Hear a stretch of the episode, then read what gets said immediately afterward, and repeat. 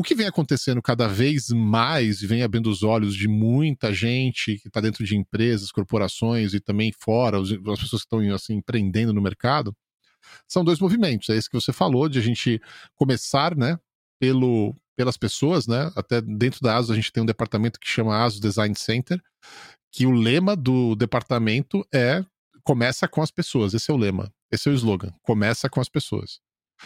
Então ele, ele vai naquela direção de design thinking, ele vai, ele vai entender as pessoas, o que elas querem, que, qual é o público-alvo que a gente está falando, porque sempre é um público-alvo. Se não tiver um público-alvo, você não consegue definir.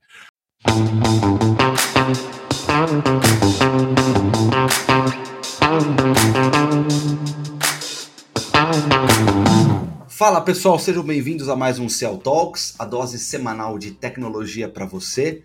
Meu nome é Eric Beraldo e hoje eu trouxe um conteúdo bastante interessante que eu acho que é muito válido para todas as empresas, até porque todos nós trabalhamos ou com serviços ou com produtos.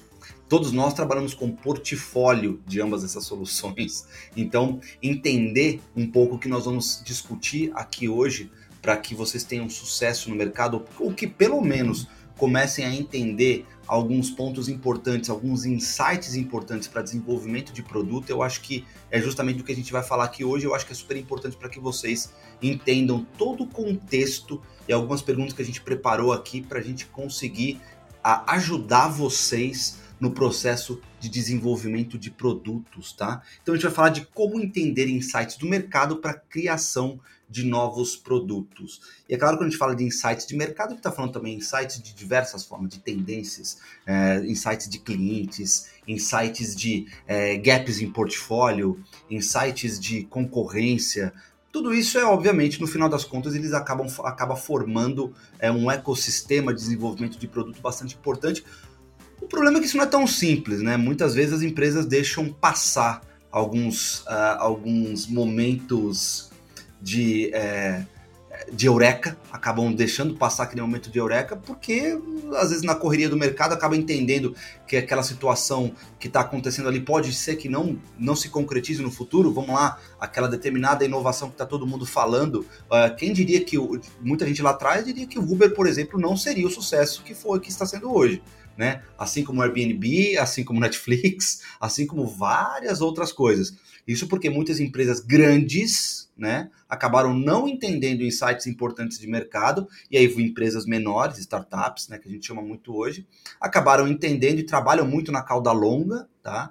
E aí conseguiram entender um determinado nicho de mercado que poderia gostar daquele tipo de produto, e aí aquele produto ele vai escalando, escalando, escalando, ele pode até chegar num grande volume. Foi o que aconteceu na maioria dessas empresas que eu acabei de citar. Só que isso não é tão simples, né? Você tem uma série de coisas dentro das empresas que dificultam que isso aconteça. Você tem o board, você tem os acionistas, você tem uma série de, série de, de stakeholders que precisam ser é, convencidos de que aquilo vai dar certo. E muitas vezes a empresa ela opta por ir pelo, na, pelo, na, na, vaca leiteira, que a gente costuma dizer, ou seja, no ganha-pão. Não vamos mudar esse ganha-pão aqui, foi o que aconteceu com a Kodak, né, com os filmes. Quando via, inclusive foram eles mesmos que criaram as câmeras fotográficas digitais. Só que eles, o próprio board achou que aquilo não iria acontecer e que eles continuariam investindo em filmes. Então aí o resto da história a gente já conhece.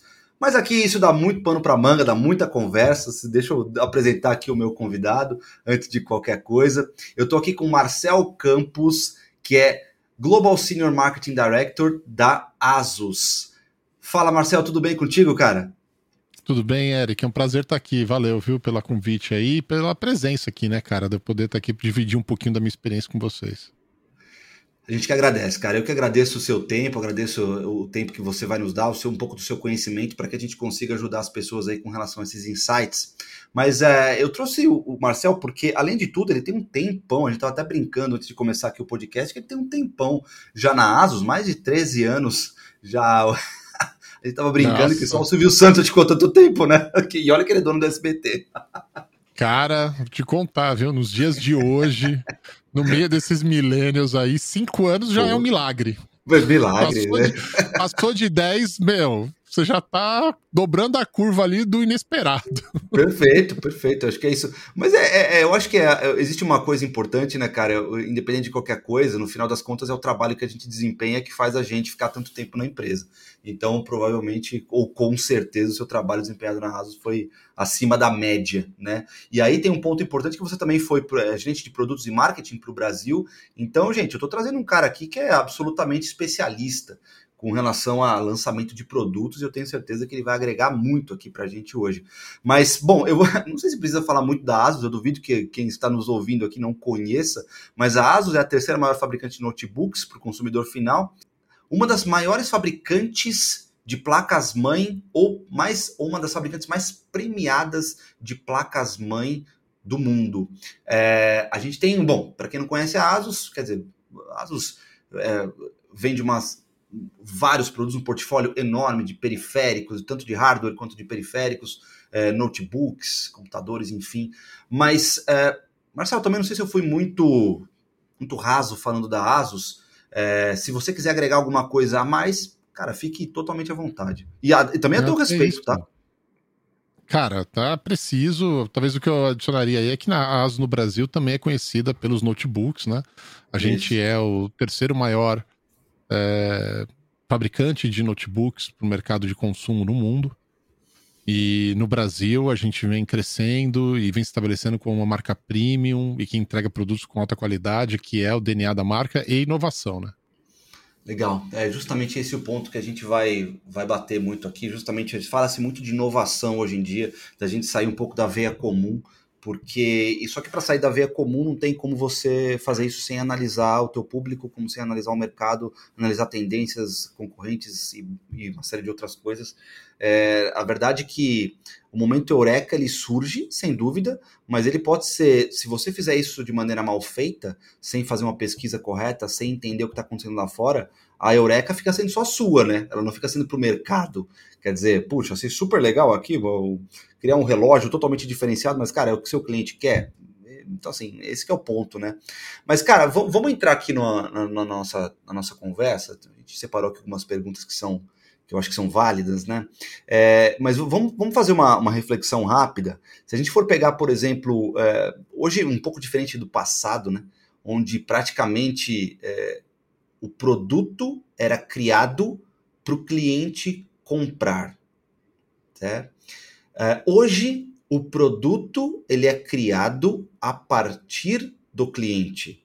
Ou seja, é o que a gente volta de. É, os americanos chamam de customer centricity, né? Que é ter o cliente no centro e a gente criar os produtos para o cliente, para o consumidor e não o contrário. Não a empresa criar um produto para ser consumido para o cliente. Isso é bastante é, diferente o modo de pensar é, e não é nada fácil para as empresas fazerem esse pensamento, porque demanda um trabalho do caramba. Você realmente precisa conhecer um pouco melhor o seu cliente para conseguir ter sucesso. Agora, cara, como é que vocês da Asus, é, vocês conseguem perceber é, esses insights, esses feedbacks dos clientes para conseguir desenvolver novos produtos, novas soluções que porventura vão se transformar num sucesso aí? Cara, são diversos fatores. Mas é engraçado também, às vezes, a gente parar pra pensar, né? Quando a gente fala no passado, essa visão de que criar um produto que cai na mão ali do, do consumidor, do cliente, né? Consumidor não é uma palavra legal, né? Parece que a gente Sim. é meio que é, é. um rebanho, né? né? Só consome, né? Isso. Só põe goela dentro. Mas não, eu acho que as pessoas, né? você criar para as pessoas ou para o público-alvo que você está atrás, algo que não foi estudado com eles, que não foi entendido com eles, só funcionam em indústrias onde você tem um monopólio de mercado Perfeito. e você tem e, e você está presente de uma maneira é, quase que completa na geografia que você se predispõe a vender aquele produto, tá? E é importante falar geografia porque às vezes uma empresa que é número um no Brasil pode ser nem existir na Europa. Sim. Sabe? A empresa que é número um na Ásia, no Brasil, tá lá embaixo. Isso acontece muito. Né? Então a gente tem que entender sempre a parte geográfica. Uh, isso, isso ainda acontece bastante, viu? As empresas que têm esse poder, que têm essa presença de mercado, eles fazerem produtos sem pesquisar muito, cara. Uhum, parte, uhum. parte de um senso comum, analisando o que os concorrentes estão fazendo e o que eles entendem que é o correto, né? Uh, isso acontece demais, mas demais mesmo, ainda acontece muito nessa situação.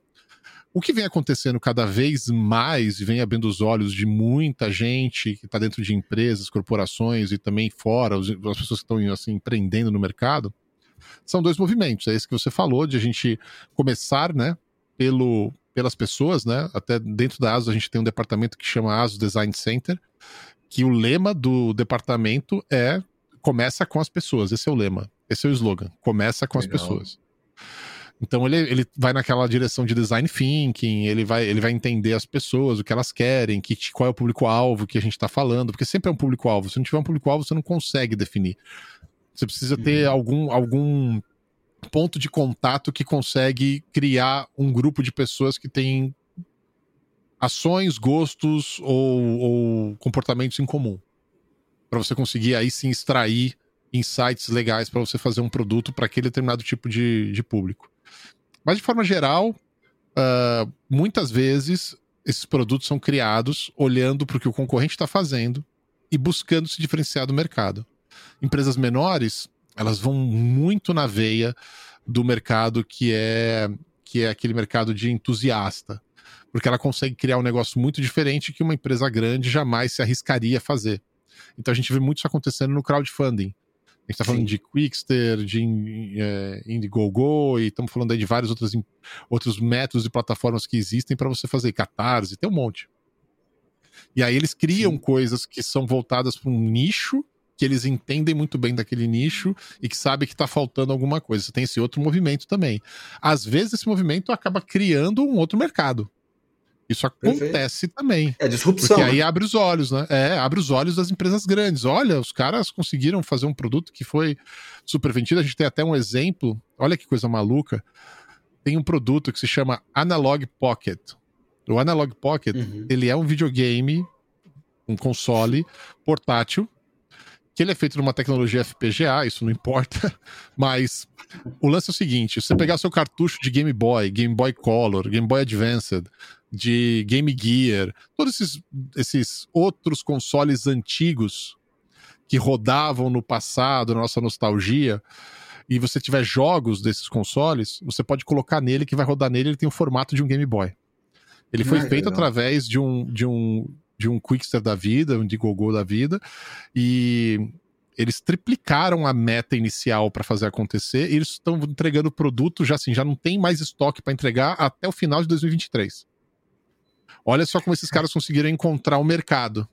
Que engraçado. Quer dizer, o cara nem. Se a gente for ver, né? O cara não olhou para frente, ele olhou para trás. É, na verdade, ele parte de uma análise. É, se, se, eu for olhar do lado de, como marqueteiro, eu vou pegar e falar para você: olha só, mas é óbvio, porque existe um mercado uh, da geração que veio, que jogou sim, isso sim. na infância e quer recuperar agora. É óbvio que existe esse mercado. É tão óbvio que ninguém fez. Quem fizeram foi esses caras. Então pega o papo de marqueteiro, joga fora e entende que esses caras são pessoas como eu, como você, na faixa aí dos 35 aos 45, que tiveram essa experiência e que hoje sentem falta de ter um produto legal para você jogar os jogos que tá parado lá, que o seu, o seu Game Boy nem funciona mais, mas os jogos estão parados lá. Então existe Sim, essa vontade de jogar o jogo que você jogou quando era criança, ou de jogar um jogo que você jogou pouco, talvez emprestado de um amigo e quer jogar mais. E aí esse produto ele traz uma tela colorida, retroiluminada, que esses devices não tinham. Ele traz um processador muito mais avançado, ele traz uma qualidade de imagem melhor, um som melhor, tudo melhor. Então uma experiência nova com um jogo velho, para você não perder a característica do jogo velho e você matar a sua nostalgia. E não é um produto barato não, viu? É um produto aí que tá mais caro que o Nintendo Switch, cara. É, pois é. Tá na faixa dos isso, 300 isso dólares. parece uma coisa é, não, não tá barato não. Agora, isso me parece uma coisa interessante, né? Parece que cada vez mais a gente tem, é, como você falou, tem empresas que sim enxergam o mercado, mas enxergam muito a concorrência. Mas eu tô começando a. A gente começa a perceber que as empresas que se diferenciam mesmo é quando o cara, tipo, o dono da empresa tem uma dor e ele resolve criar alguma coisa a partir da dor dele. Que deve ser, com sorte, a dor de umas outras várias pessoas, certo? Nossa, mas é tão complicado. É uma fogueira de vaidades dentro das empresas quando começa assim é bem complexo, né? Então, geralmente as é, empresas é. de, de produtos em geral vai ter a BU, né? A Business Unit. Pode falar. Isso, eu, porque eu, eu tô pegando esse exemplo que você deu é, sobre o videogame. Eu fico imaginando que foi um carinha com os amigos falando, cara, olha que legal. Se a gente criasse um console, será que ele foi no mercado e percebeu? É, será que teve isso, esse tipo de coisa? Ah, com certeza. Porque o, cara, quando certeza. o cara joga no crowdfunding, também pode até ter tido, né? Porque ele percebe pelo número de investimentos também, né? Eu acho que você vai ter vários insights, né? Por exemplo, uma série de emuladores que existem hoje nesses formatos que são móveis, né? De jogar móvel, mas pecam em qualidade, não tem uma qualidade legal. Então, as pessoas que estão no meio, enfronhadas nisso, começam a perceber, desenvolvedores e tudo mais, resolvem fazer um produto próprio, que sozinho ele não conseguiria fazer. Ele não teria grana, ele não teria alguém que investiria, ele não teria condições de fazer aquilo. E aí ele vai para uma situação dessa, de crowdfunding, cara. Onde, de repente, meu, estoura, fica popular, e agora as pessoas querem. Né? Então, isso, isso é uma coisa muito maluca, né? Muda a percepção, muda a regra do jogo, quebra paradigma, porque as empresas grandes não vão se arriscar nessa direção. Elas jamais Sim. se arriscariam nessa direção. Elas, tão, elas, vão na direção da tendência do mercado atual, brigar, competir no mercado que existe, é não volume, tentar né, criar um novo mercado. É lógico. As empresas grandes, elas funcionam, a estrutura delas, elas têm uma área de procurement para comprar peças, elas têm uma área, uma área de volume que elas sabem qual é o volume mínimo para ser rentável, elas analisam preço de mercado, elas analisam regiões onde elas estão presentes e mais fortes, onde vai introduzir determinado produto que tem mais fluência para venda. Tudo isso é analisado. Você não perde isso na hora de fazer um produto novo, mas dentro das regras que existem, sabe? Uhum, As regras uhum. que estão ali, o mercado que está acontecendo. Então, sim, quando sim. a gente volta para esses caras que vão fazer crowdfunding, eles não têm essas regras. Eles têm uma intuição muito grande e o conhecimento para fazer o produto, a proposta para fazer o produto. Então é legal quando você encontra casos de sucesso, mas não, também não se engane, não.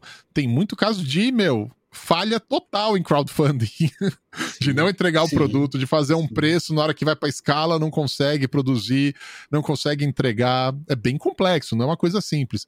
Né? A gente olha até um exemplo de gerar demanda de uma maneira maluca, com algo muito diferente, a Tesla. Você vê aí o Cybertruck, né? O Cybertruck já foi anunciado faz o quê, cara? Uns 3, 4 anos. E vai Mais começar a vender, a entregar final 2023. Né, teve um monte de percalços aí, né? De uma Covid, atraso de fazer a fábrica dele é. e tudo mais, é. mas, mas é isso aí, essa é a situação dele. Né? Então é muito interessante quando a gente analisa é, o mercado como ele é, e quando a gente analisa quais são as tendências, geralmente inovações dentro de um mercado saturado, um mercado que a gente já tem muita competição, já tem formato pré-definido. Por exemplo, notebook. Notebook é um mercado muito bem definido, né? Quando você vai comprar, qual é o processador, quanto de RAM, quanto de HD, qual é a tela. Você vai, você tem uma indexação na sua cabeça, né? O que, que vem primeiro. E isso para quem uhum. trabalha no mercado também funciona da mesma maneira. Como é que você vai inovar nesse mercado, um mercado que já é tão consolidado no formato do produto? Você precisa trazer alguma ideia muito inovadora. Então a gente teve uma ideia de fazer um produto com duas telas. Uma tela na parte normal do notebook e outra tela embaixo. E aí virou o ZenBook Pro Duo, que tem uhum. duas telas, né? Traz o teclado para baixo, mais para frente aqui, né? E aí você coloca uma tela em cima, onde seria o teclado normalmente. E aí essa tela, ela, ela, se junta com a tela de cima, ela estende a tela de cima. Você pode ligar, desligar, e para quem trabalha com criação de conteúdo, quem quer uma tela extra, uma tela secundária, é algo para cara que, meu, você não vai encontrar em nenhum, para esse tipo de pessoa, você não vai encontrar em nenhum tipo, outro, outro tipo de produto, porque não oferece isso. Né? Então, Perfeito. tipo, então, quando você começa a pensar do tipo, ó, essa é uma inovação que vem do time de desenvolvimento, que vem da BU, que quer algo inovador, e começa a entender que, meu, o que a gente pode fazer de diferente, que vai valer a pena e que o consumidor e as pessoas que estão comprando notebooks vão entender como inovação. Porque às vezes você cria uma coisa nova, mas as pessoas não entendem como inovação. Exatamente. Ou não é exatamente. prático, ou não faz sentido para ela.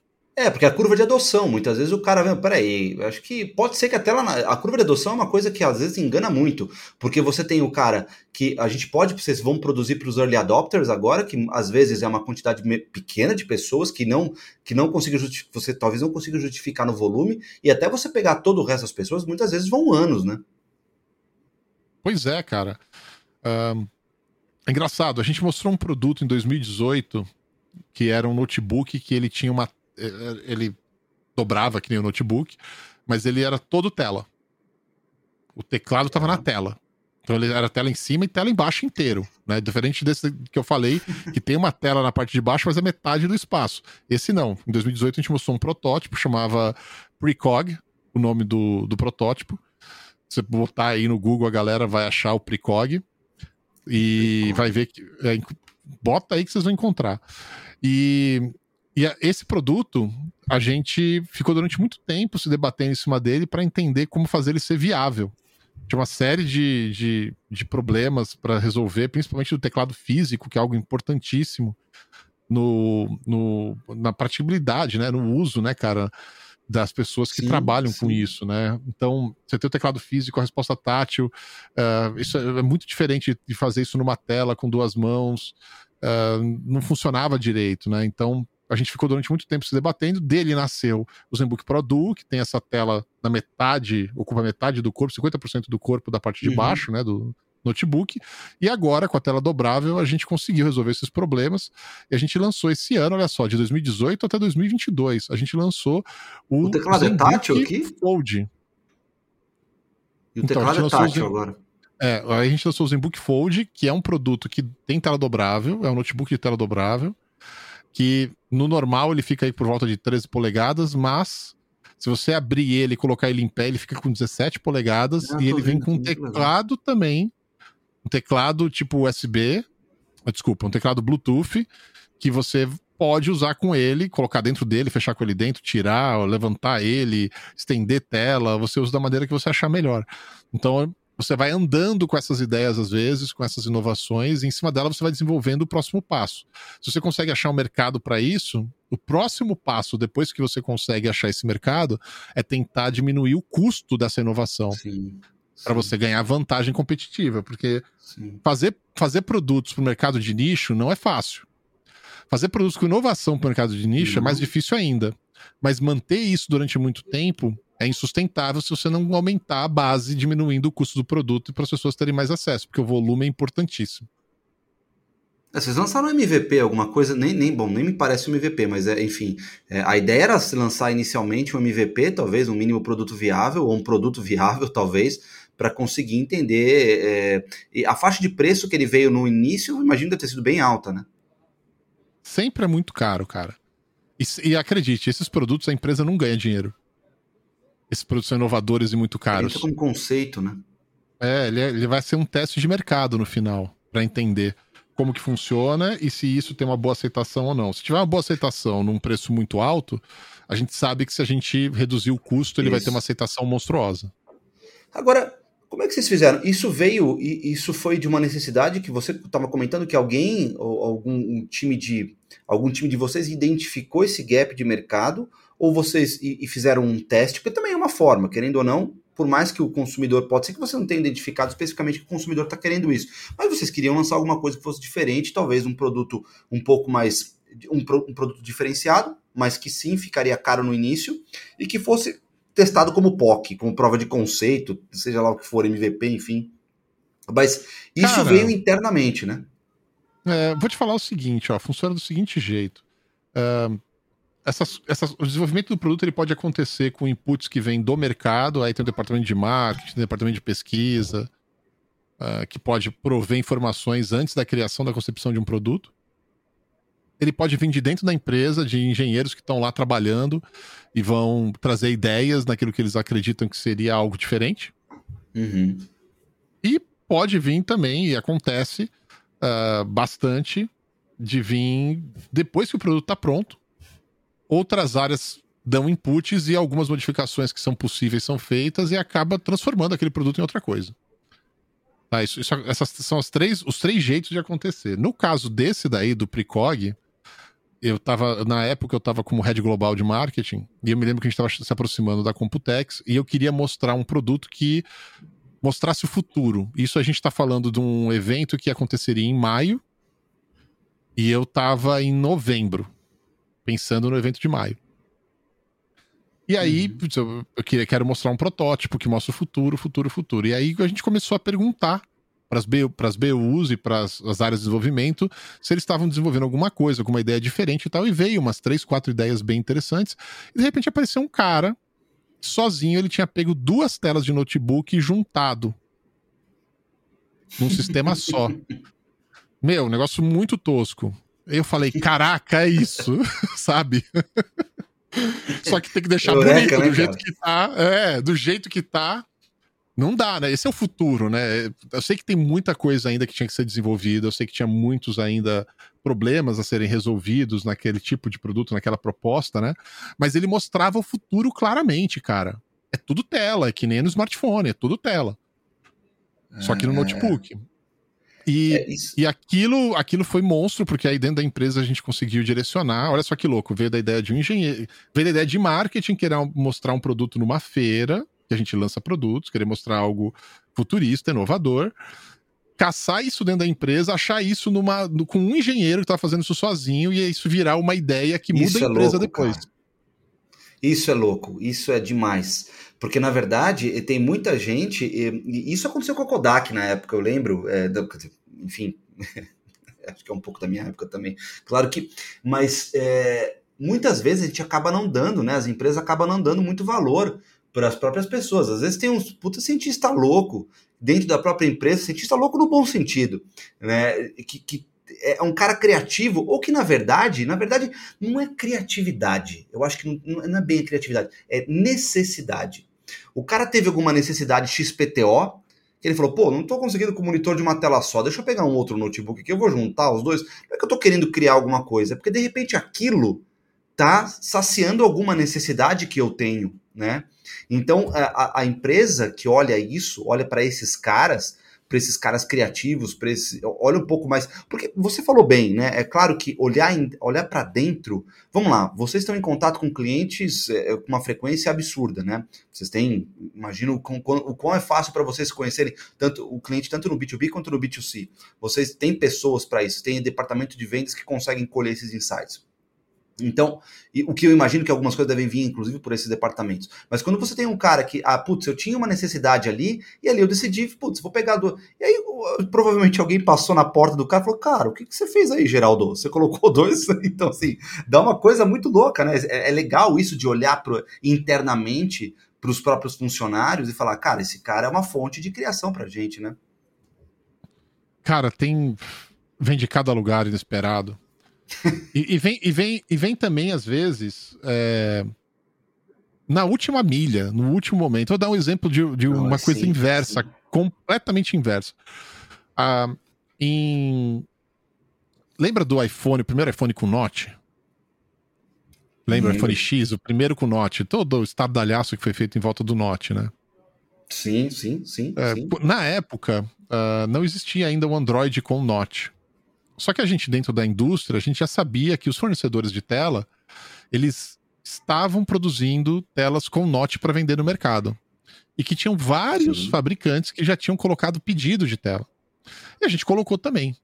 E a gente adotou essa tela no Zenfone 5, que foi um smartphone nosso que a gente introduziu no Brasil.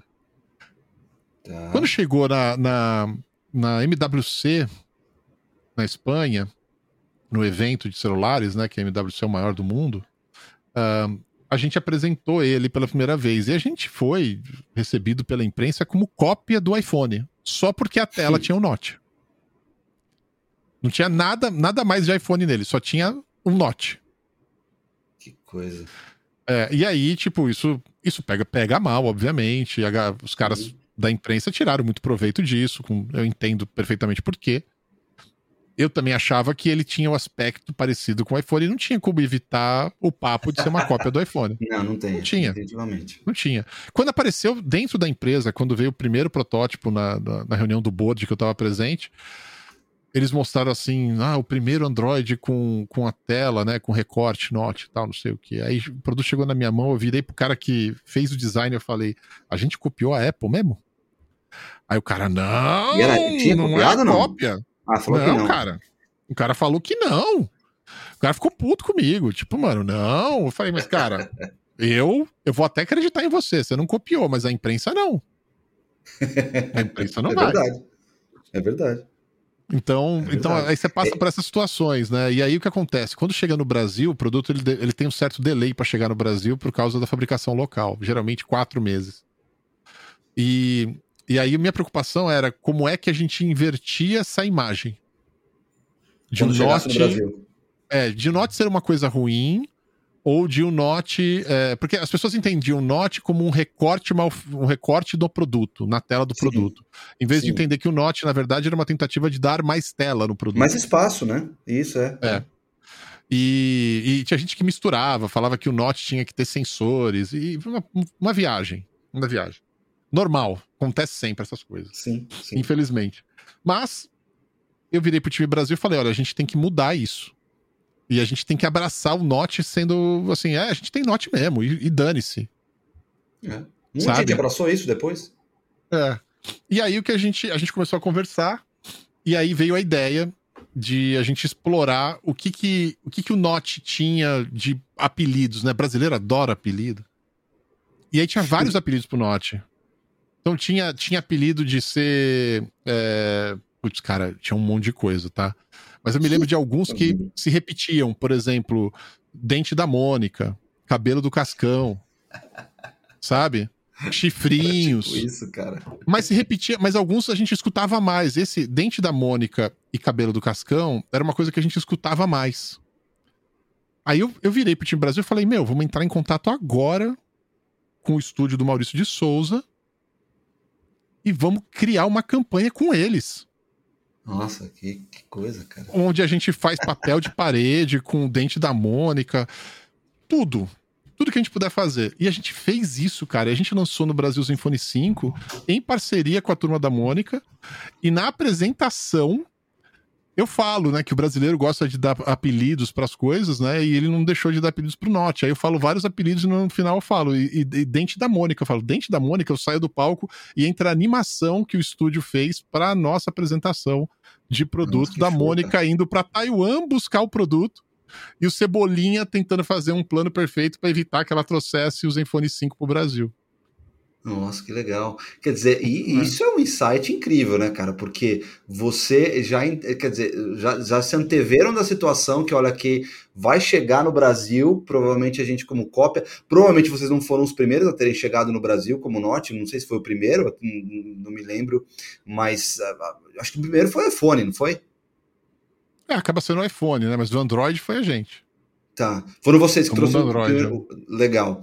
É, quer dizer, pegar esse insight no sentido de, cara, vamos criar uma campanha baseado nos apelidos, que no final das contas acaba tendo uma aceitação interessante, né? Porque vira uma coisa engraçada, você humaniza o negócio de, né, de uma forma muito bacana. Você traz uma série de outras coisas, porque algum apelo. É, quem não conhece a turma da Mônica sensacional essa ideia, tá? É, e aí eu queria aproveitar até no que você está falando aí, mas eu queria é, pegar aqui, você comentou comigo, é, não sei, agora não me recordo se foi exatamente um, um notebook que vocês lançaram, mas vocês estavam avaliando uma tendência sobre espaço, espaço sideral, que eu lembro que você falou da nossa conversa. é verdade. Tem, que vocês estavam analisando essas tendências meio de estética e design Quer, quer dizer, não uma coisa especificamente que seja algo diferente, mas que tenha uma estética e um design diferenciado. Conta um pouco disso aí, porque eu me lembro que você falou e eu fiquei, falei, cara, que legal, que ideia interessante, porque realmente se fala muito hoje de exploração de Marte, do espaço, enfim. Conta um pouco, um pouco pra gente aí. Essa é uma ideia que vem do time de design, né? Aquele ASUS Design Center. Essa, as empresas Legal. elas têm geralmente um time dedicado para a área de design. Na ASUS, esse time de design ele tem um poder muito grande de entender mega tendências. Então, todo ano eles fazem uma apresentação de mega tendências.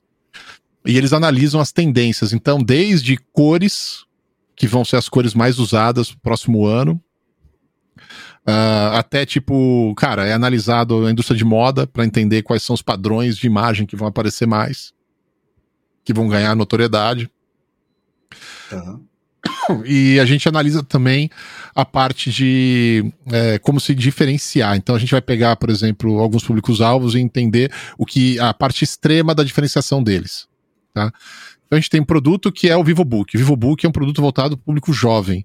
O VivoBook hoje em dia ele tem uma plaquinha atrás, numa versão deles que você pode trocar, troca cor, troca um monte de coisa.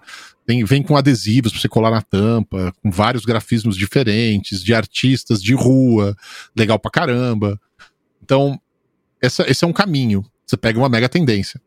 Uma outra mega tendência que a gente estava vendo era, era esse negócio de, de, voltar ao espaço, né? O espaço 2.0 que a gente fala, que é o, o redescobrimento, né, o, o, acesso ao espaço de forma comercial, por empresas comerciais, não só mais por governos. Né?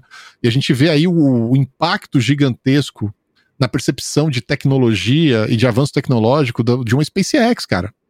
Sim, sim. O quanto ela vem moldando aí um, uma, um aspecto de tecnologia avançada. E o quanto ir para o espaço é a fronteira final, é a coisa mais difícil, é onde precisa de mais tecnologia do que qualquer outro lugar. Então, a ideia de criar um produto voltado para o tema espacial e que fizesse sentido para esse público também, porque aí você tem um público que é aficionado pela área, como eu sou, você acaba trazendo esse produto mais próximo dessas pessoas e eles se sentem conectados com a marca. Às vezes nem compra o produto. Mas só de você fazer um produto voltado para aquela área, isso acaba acontecendo. Lá atrás, em 2010, mais ou menos, a gente fazia uns produtos muito interessantes em parceria com a marca Lamborghini, cara. A gente tinha notebooks da Lamborghini. Ah, que legal. Asus Lamborghini, com a pintura, com a mesma tinta que era usada no carro, com o mesmo couro que era usado no carro para a área onde a mão descansa no notebook. Então a gente, a gente tem isso no DNA de ir atrás dessas megas tendências, fazer parcerias e trazer produtos que tem a ver com aquele momento, sabe? O que está sendo falado, o que está mais em voga. E isso vem do departamento, na ASUS vem do departamento de design que faz essas pesquisas de mega tendências. Cara, isso é muito legal que você falou, porque eu estava vendo uma, um artigo, é, aliás, não foi um artigo, foi um amigo meu que publicou isso, também um cara de marketing, ele falando justamente sobre o saudosismo, o quanto é, essas memórias afetivas, né? É claro que é, a gente está falando de espaço, mas ele traz de querendo ou não, é, memórias afetivas também. Né? Hoje se fala muito, muito de saudosismo. Quer dizer, é, acho que a Pet Lover, a Pet Love fez um, inclusive um, uma propaganda utilizando aquela Priscila da, da TV Colosso, para quem viveu naquela época, que era mais jovem, mais moleque, adolescente, enfim, eu vivi. Isso tem uma certa conexão, né? É, e é importante identificar isso, não é? Você entender, cara, o que, que conecta as pessoas. É, e, e, eu acho que até por isso que essa ideia de saldo, produtos mais saudosistas ou produtos que trazem uma memória afetiva importante é, são é, seria interessante se voltar um pouco os olhos, não? A gente olhar um pouco para trás para ir para frente, né? Isso daí é uma coisa nova.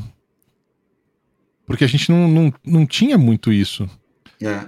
Eu vou dar um exemplo para você uh, a infância dos nossos pais. De novo, nós que temos entre 35 e 45 anos. A infância dos nossos pais não tinha TV toda hora. Não tinha um monte de coisa acontecendo que tem a ver com aquela época. Era meio que uma continuação lenta das coisas. Então, não tinha como reviver algo que foi muito popular, porque não teve nada que você conseguia identificar que era extremamente popular, com algumas raras exceções. Perfeito. Então, quando você vem, quando você vem para, assim, eu, eu, tenho um exemplo talvez algo que aconteceu que eu achei que foi uma, algo incrível. Quando o Paul McCartney veio tocar no Brasil, porque os Beatles nunca vieram pro Brasil. Uhum. E quando o cara veio tocar no Brasil, lotou Maracanã. Mas é, é um negócio spot da, da década de 90 que aconteceu, Sim. justamente como acontece hoje a gente com esses consoles saudosistas, com essas coisas que a gente fala de videogame bastante, ou de brinquedos, ou até mesmo de um programa de TV, como é o TV Colosso, como você falou que a gente consegue resgatar porque teve muito mais informação cultural naquela época sendo exposta para muito mais pessoas. E ele cria um mercado novo mais para frente quando essas pessoas têm o poder de compra na mão, né, que antes não tinha. Então, porra, com certeza, cara. Com certeza, a gente vê cada vez mais isso acontecendo. Mas eu acho também que marketing, principalmente, é algo muito local. Você tem que entender muito a cultura local. E assim como a gente fez algo com a turma da Mônica, quem não aprendeu a ler um gibi da turma da Mônica, né, cara? Quando, putz, cara, quando eu era moleque, era, não tinha como não ler é Turma da Mônica. Da mesma maneira, TV Colosso. Putz, cara, quem não conheceu, a gente da nossa idade, quem não assistiu TV Colosso? Quem não viu a Priscila? Quem não viu os outros cachorros que estavam lá, os, os personagens? Então, tirar proveito disso é sim um ótimo caminho e as empresas que são donas desses, dessas propriedades intelectuais, esses IPs, como a Disney, por exemplo, ela se ligou nisso muito antes que todo mundo e ela saiu comprando tudo aquilo que ia virar tendência, cara. Ela comprou Marvel, ela comprou Star Exato. Wars. Ela saiu comprando, cara. Ela não deixou nada na mesa que, que ela sentia que tinha um potencial gigante, que ela pudesse tirar proveito disso e continuar aquilo, manter aquilo vivo, para aquilo virar para ela uma fonte de renda inesgotável, porque é o mercado deles, né? Então, se você parar a pensar, o Mickey, o Pato Donald, o Pateta, toda, toda a entorragem ali do Mickey em si, cara, ela mexia com a gente ainda, mas com a nova geração já nem tanto. E ela Sim. precisava renovar os IPs dela. E para renovar os IPs dela, ela decidiu comprar IPs que tinham um potencial muito maior do que, que elas tinham, porque as coisas estavam se renovando. Então, olha o caminho que ela tomou lá atrás, começo dos anos 2000, olha onde que ela tá hoje com esses IPs e a base né, de tudo. Cara, Star Wars hoje nunca foi tão grande. As séries que, que, que a gente tem, o Mandalorian, Boba Fett, vai entrar agora a série do Obi-Wan Kenobi, cara, com o Ian McGregor. Cara, são produções monstruosas. E elas mantêm vivo o imaginário disso e todo o mercado que está em volta disso, cara, Exato. que cada vez cresce mais, porque você pega público mais novo, junta com o público mais velho, e aí você expande o seu público. Não é só um nicho, acaba virando um novo público com um público mais velho junto. Exato. Uh, olha só que, que, você falando aqui, eu dando uma viajada, pensando, falei, olha, a gente começou com computador, depois a gente entrou em é, compra de IPs, de a, animação, olhando um pouco de saudosismo, TV Colosso. Quer dizer, porque, na verdade, né, cara, se a gente for parar para pensar, tudo, tudo é absolutamente insight para coisas novas. Seja para um produto disruptivo, seja para um produto novo, para um produto que ele é basicamente ele está ah, ele, é, ele é uma inovação incremental, que é um, algo incremental, nada muito fora do comum, né? Porque o disruptivo normalmente ele cria até um mercado novo, mas não necessariamente é, a gente precisa chegar nisso, porque o disruptivo também demora muito tempo para ser pra, a curva de adoção demora bastante tempo, mas é, o, o, que o Marcelo acabou de falar, a gente colocou uma série de coisas aqui. É, não adianta, muitas vezes, a gente tem que ir um pouco além. Poxa, olha a ideia que vocês tiveram de pegar e conectar um produto de vocês com a turma da Mônica, né? É, um produto outro que, você tá, que vocês lançaram que tem a ver com uma conexão com o espaço, com a. É, é, quer dizer, eu acho que tudo isso, né? Não precisa ser exatamente uma inovação em termos de funcionalidade, às vezes uma, uma inovação é, de design já é o Lamborghini que você, você citou. Poxa, você tem um computador, um notebook ou algum, algum periférico com a mesma cor da Lamborghini. Quer dizer, isso traz memórias afetivas importantes. É, é, é, claro que a gente fala muito aqui, eu não sei se até que ponto que isso é tão impactante no B2B, mas também eu acho que é uma, é uma, é uma outra conversa, talvez, no B2B, mas no B2C isso funciona muito bem, né? E entender, para você que trabalha no B2C principalmente, entender tudo isso que o Marcel falou, eu acho que ele, ele conecta, é, é necessário. Hoje não tem como o cara de produtos ou o cara de marketing ficar muito focado só no mercado dele. É, tem que ver o que está acontecendo em, todo, em todos os lugares, seja de, seja de, de novela, filmes, as séries, é, o que está acontecendo lá fora na rua, porque tudo, tudo acaba trazendo insights. Por exemplo, eu vou dar um pequeno exemplo. A marca Ayrton Senna permanece viva até hoje, né? Porque foi um grande piloto, claro. É uma lenda? Sim, é uma lenda, mas existe uma manutenção em cima dessa marca, existe algo agregado dentro dela que, inclusive, fazem montadoras quererem lançar no, é, carros com o nome Ayrton Senna. Tivemos a McLaren Ayrton Senna e outros vários produtos que circulam, por exemplo, com o nome Ayrton Senna. Então, assim, é necessário a gente ficar ligado no que acontece, porque os insights eles vêm de absolutamente todos os lugares. Cara, Marcel, acho que foi um bate-papo sensacional. É, quem ficou até aqui, eu tenho certeza que entendeu um pouco mais que, olha, putz, vamos abrir um pouco mais o olho, vamos abrir um pouco mais a cabeça, porque se ficar só olhando para dentro de casa, pode ser que surjam coisas, como você mesmo falou, realmente pode ser. Mas se você não abrir um pouco mais o olho para fora, complica, né, cara? Tem que sempre estar tá antenado em tudo, ligado em tudo, e não pode cair naque, naquele tipo de armadilha que você olha para algo e fala: Isso daí é coisa de velho. Meu. não é coisa de velho.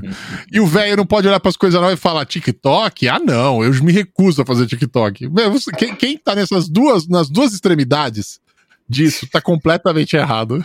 É, verdade, cara. É verdade, e às vezes eu me pego.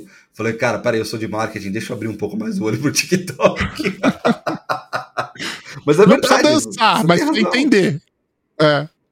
Exatamente. Não precisa dançar, mas minimamente precisa entender. Acho que é isso, acho que esse é o takeaway, cara. Você não precisa saber tudo profundamente e nem precisa usar tanto, mas que você precisa entender o que está acontecendo, isso é absolutamente fundamental. Marcel, cara, obrigado, obrigado pelo tempo aí. O Marcel tá lá nos Estados Unidos, cara, te agradeço aí. É, foi sensacional novamente o bate-papo. É, agradeço pelo tempo, agradeço pela ASUS por ter te liberado. E eu acho que foi um podcast de utilidade pública, como eu costumo dizer. Então, para quem ficou até aqui, muito obrigado e foi muito bom. Cara, Marcel, obrigado mesmo, viu? Cara, eu que agradeço. Valeu mesmo aí pelo convite. Espero que a galera tenha curtido aí o nosso bate-papo. É isso aí, gente. Muito obrigado novamente pela audiência e até o próximo Cell Talks. Valeu!